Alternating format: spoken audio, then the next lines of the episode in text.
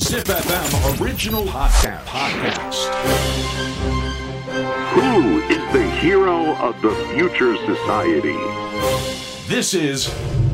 Hero Quest.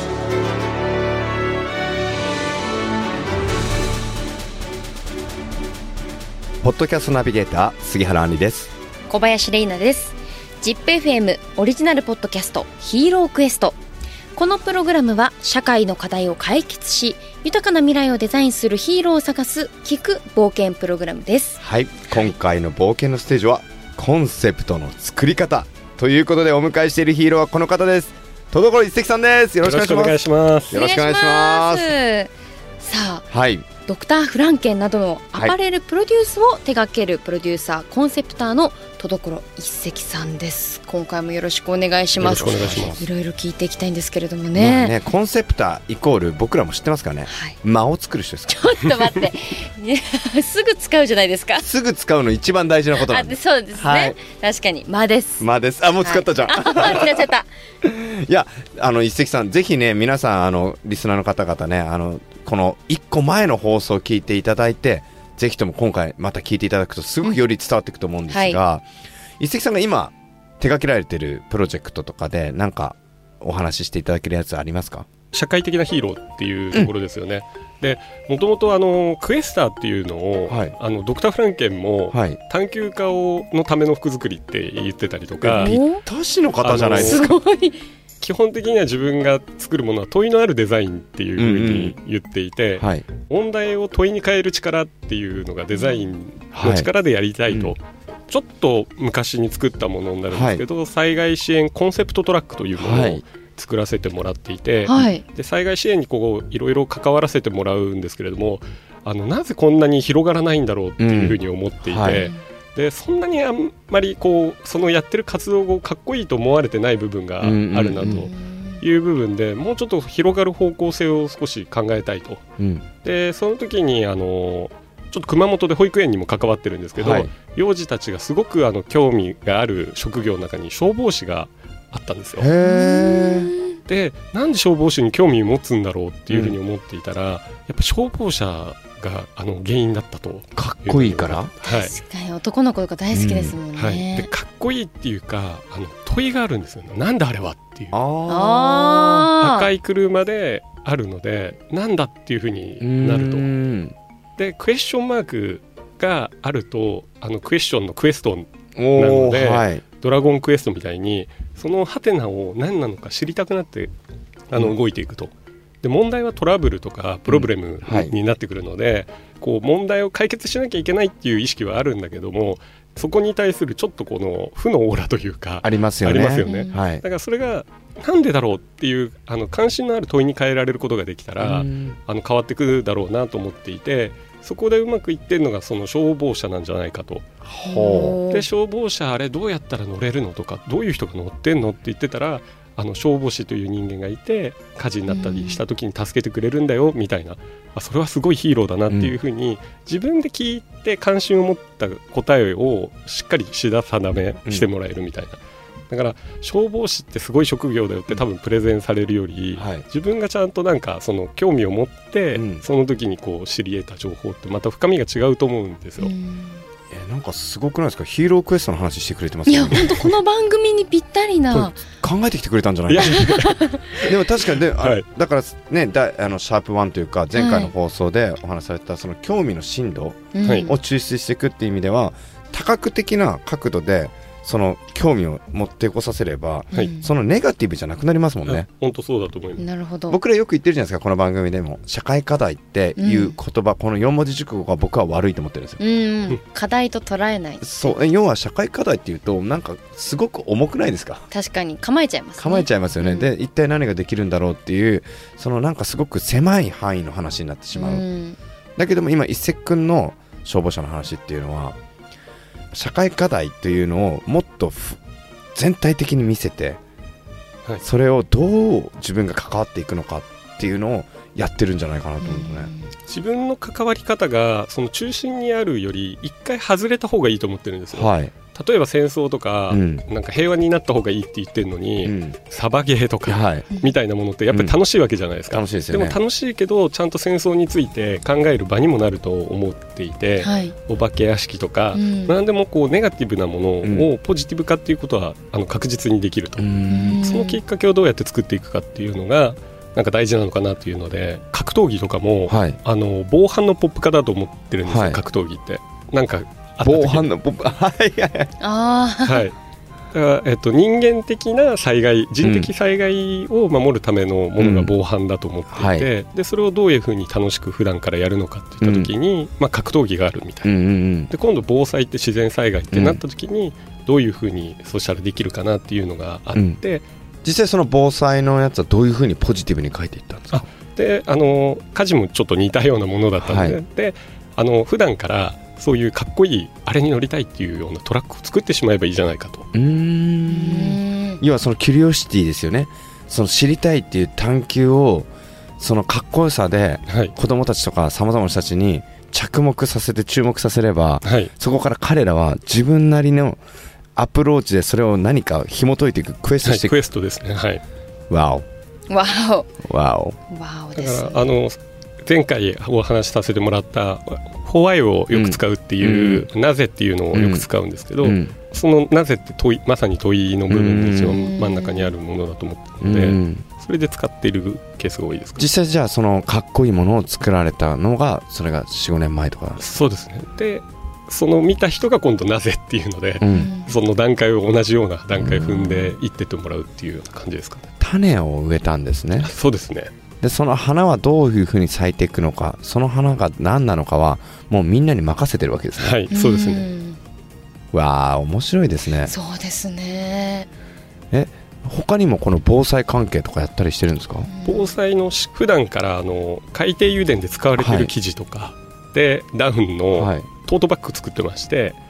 海底油田であそうすると燃えない撥水防水静電気防止とかおおおーそれをトートバッグにで外側の生地をそういう風にして中にあのダウンを入れていて普段は iPhone とかあ i- iPad とか入パってソるけどコもンとかでそうするとこう落としたりしても大丈夫だ、うんでサイドにこうチャックがついてまして、うんあの有事になったらそれをこうかぶると防災頭巾ですえねー、すごはいわあすごいですねえデーュアルプロダクトですねそうそうですねまさにその買いたいさまざまな用途を考えるけども先にこう使ってねって言われてあの例えばいつ来るわかわからない有事のために防災頭巾持っていく人いないですもんねないですそういそうねないですよね、うんすげえ邪魔ですもんねうんだけども普段使いのバッグでしかもかつその機能性とうはいんそのクッション性とか全部を兼ね備えて自分の大事なものを守ってくれて、うんでも一番本当に大事な頭とか体とかを有事の際守ってくれるはいやばくないすごいだからこういうなんか防災系のグッズとかって結局家の中にあるから外に出てる時にそういう災害とかがあるとうん結局意味ないじゃんみたいなそうなんですってよね私は結構思っててだけどそうやって日常に取り入れるそれこそファッションとかうにん取り入れることができたらもしもの時にいざっていう時にねかぶれたりとかいいですよねだからまさにフェーズフリーっていうことですよね、はいあの僕すごくあの近しいことやってまして幼稚園でこれ一石君にも話したことあるんですけども、あの養生カートっていうのやっていてあーねはいねおっしゃってもま話ししたねあれもまさに同じ考え方なんですよね、うんうんうん要はもうまず有事のことは当たり前で考えなきゃいけないんだけど、うん平時でいかにみんなのその関心だったり、かっこよさだったりを表現できるかっていうのはすごく大事なポイントになってくると、でその中でこれなんでこういうふうにあこれ普段だったらこういう使い方あるんだねってなるけど実は有事の際には違うか使い方なんですよ、うん要は屋根ができたりとかあとはこの撥水防水だけどってなってるけど実はすごい耐火性があったりとかう、ーんそういうのを全部兼ね備えてるけど先に出さないようにしてるんですよねなるほどやった今、ま、間を手に入れた間を手に入れ たいや面白いですねへでーも実際こういう面白いプロダクトとか発想ってまず所一石はどこで生まれたんですいかやそれ気になりますね発想のアイデアの根幹というか、結局普段日常で普通に過ごしてると、いその普通に何も考えなくなっちゃうと例えばあるとした時に、うんはい非常のことを考えてみるっていうのは、新しいものが生まれることいっぱいあるわけじゃないですか。はい。それをどう今度今の日常に合わせるかっていうう、んまあ、これも日常と非常をこうつなぐっていう役割でやっていて、そうするとこう非日常的なアイディアになるっていうふうに考えてやってますね。実際この日常と非日常をこうつなげるようなはい、プロダクトとかなんかあったりしますかなんか例えば僕、伊関君に前見せてもらった、はいあの手紙ありますよね。はい本。はいあれは何ですかあレターブックっていう、あの言葉のギフトで世界を変えるっていうのうをんコンセプトにやってまして、はいで今本って200ページぐらい大体あるんですよ。そうですね、でその本って自分のその脳のため知識のためにあの著者から買ってるっていうんうケースが多いと、はい。であの自分で買ったらもうそのままがお多いと思うんですけど、うあの今回のレターブックは手紙のような本っていう形なので、うんその16ページ以下にしてまして、うんはいあの自分の脳のためではなくて自分の大切な人の心のためにある知識だと。おうでなのでハッピーバースデーカード とかはい。あのそこがライバルになってくるようなものになっていてもともと言葉って自分の気持ちや気づきを誰かに伝えるためにあるので、はいそもそもがギフトだと思ってるんですよ。で言葉がちょっとそのギフトの要素が少しなくなってきてるので、うんまあ、世の中の人がみんな誰かを思いやる気持ちがこう増えてったらいいなっていうふうに思っていてなので本も全部公開一応していて。へそのえ公開したものをこの今の気持ちをこの人にこういうふうに伝えたいって言った時にあの活用してもらうっていうふうな、えー、いいですね。なんか、はいいここに一個あるんですけどな。ちょっと紹介してみね、僕らは知っている、、はいろいろなテクノロジーが発展してもたった一言の言葉で人は気づいたり救われたりすることってこれすごいわかりますよね多分めちゃくちゃわかる全員生きていたら、うん言わなければよかったなって言葉もあれば言われて救われたって言葉あるじゃないですか、はいたった一言なのに、はいなんかありませんなんか小学校の時とか中学校の時言われたとか言っちゃったとかっていうのもいまだに引きずったり僕結構するんでありますそれこそ当時の私担任の先生に、なんか帰りの会かうな、んなんか「君たちは」みたいな今すごく難しい年代だけど、うんたった一言で、うんその一言がもう兵器になるみたういんな、うん武器になるんだみたいな、だからもう言葉選びは大事にしなさいみたいなことをすっごい今でも覚えてて、うんそのたった一言でうん救えるし、傷つけちゃうこともあるしみたいないやまさにだなねと思っていて、こういう新しい本の概念というか、うん言葉の概念というかこれを当たり前のような日常の中にあありふれているものをアップデートしてるんですよね多分ねそうですね、はいなんか文化のアップデートって結構流行ってたりするじゃないですか、はい例えば花火をアップデートしましょうとか、うんうんうんお祭りアップデートしましょうとか、うんそれをなんかやられてるんじゃないかなだから先週の未来と古来のところにすごい近いんじゃないかなってその間を作ってるんですよねはい、面白すごいこのレターブック確かにプレゼントしたいですね誰かにいありがとねうございますはいこれはもう販売してるんですかあ10月からアフリカンローズっていうあのはいはいバラ屋さん、はいやっぱ言葉のギフトなので花と一緒になんかプレゼントしてもらえるところから始めようかなっていうので、うんなんて素敵なち10月7日から、はい、よデビューするっていう感じですかね。ょうど始まってるっていう、始まってるんですねはいぜひともそれはどオンラインで見れるんですかオンラインでも売っていただけるかもしれないですけど六本木ヒルズとあほの疲労のショップで、はい、あんまね言わないんですよ本当、ねえもっともっと主張してくださいって思うんですけれどもねそこもまた素敵な部分でえだからじゃあ今後の一石くんが取り組みたい例えば先ほどの言葉をあえて使うんであれば、はい社会の間だったりとかっていうのでどういう部分をクエストしていきたいとかありますかいろんな方に問いと間を考えておいてほしいなっていうふうに思っていて、うんはい問いっていうのはなぜこういうのが生まれたんだろうとか、うん作った人の背景とか、うんあのそういうものをこう考えられる力ってすごいいいと思っていて、であとはその間、間ですよね。はいはい、っていうのがこうみんなにその思考がこういくとですねそのコンセプトをコンセプターが増えると思っていて、要はその目的としてはそういうことじゃないですかでも手段としてはいなんかいろんなことが考えてんじゃないかなって僕は思ってるんですけどもはいその多くの人たちをさまざまなビハインドストーリーをより深く理解していくようななんだろうコンセプトを増やすやり方っていうのはなんか考えられてるんですかい今はそのレターブックが一番ちおー ょっと力入れてるかもしれないですね。なんかね本当にたくさんのことやってるからうん忘れてるだけなんじゃないかなって僕は思 ってて確かにそいれもろあいるかろもしれな幅い広いですもん ね。うん、伊勢君だって自分が紹介したこととか忘れたりすそうるでからすねねえそうなんですか僕が覚えてて別にいいことってないと思うので面白いでじしょ自分がやったことは全部忘れていけばいいと思っていて、していただいた時のことっていうのはなるべく覚えてた方がいいなというふうに思ってるんですけどすごいなあなんかこういう人がどんどんどんどん増えていくっていうのはすごい大事ですよねうん豊かになりそう。ちょっとさっき見ましたけども高山さんとやられたと失どこで敗すおっぱい失敗おっぱいこれ最後にちょっとお伺いしたいんですけど何ですかこれれ。あの失敗とおっぱいってお音も似てるじゃないです似かてますね。で音以外にもなんかちょっと恥ずかしいとうかんああ。いうのも似てるなと思ってましてはいただ違うのがうんこう恐れてやまない失敗はい。で愛してやまないおっぱいうん。確 よしかに。お あの恐れてやまない失敗をうん愛してやまないおっぱいに変えていこうという番組で、おお。あこのれゲストに来てもらって高山さんとかですよねそうですね小橋くんとかにも出てきてもらって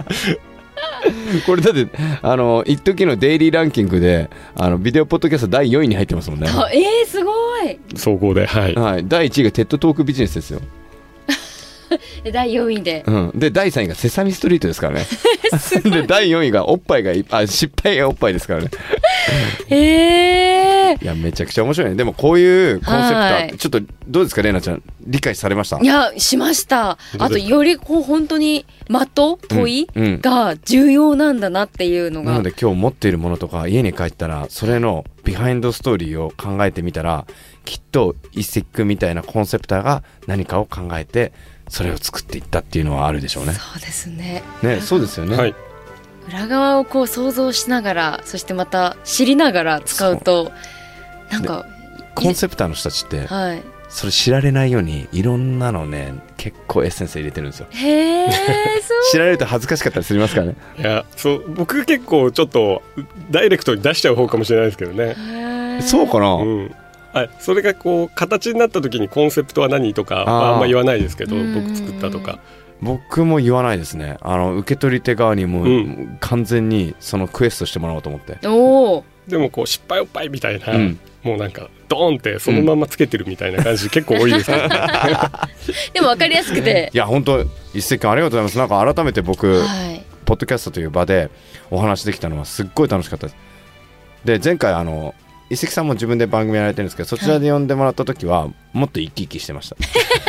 あまた違った一今日面今日はがああるんのですねすごくちゃんと話してくれまし そうそうですねちょっとかっちりモードでた、はい、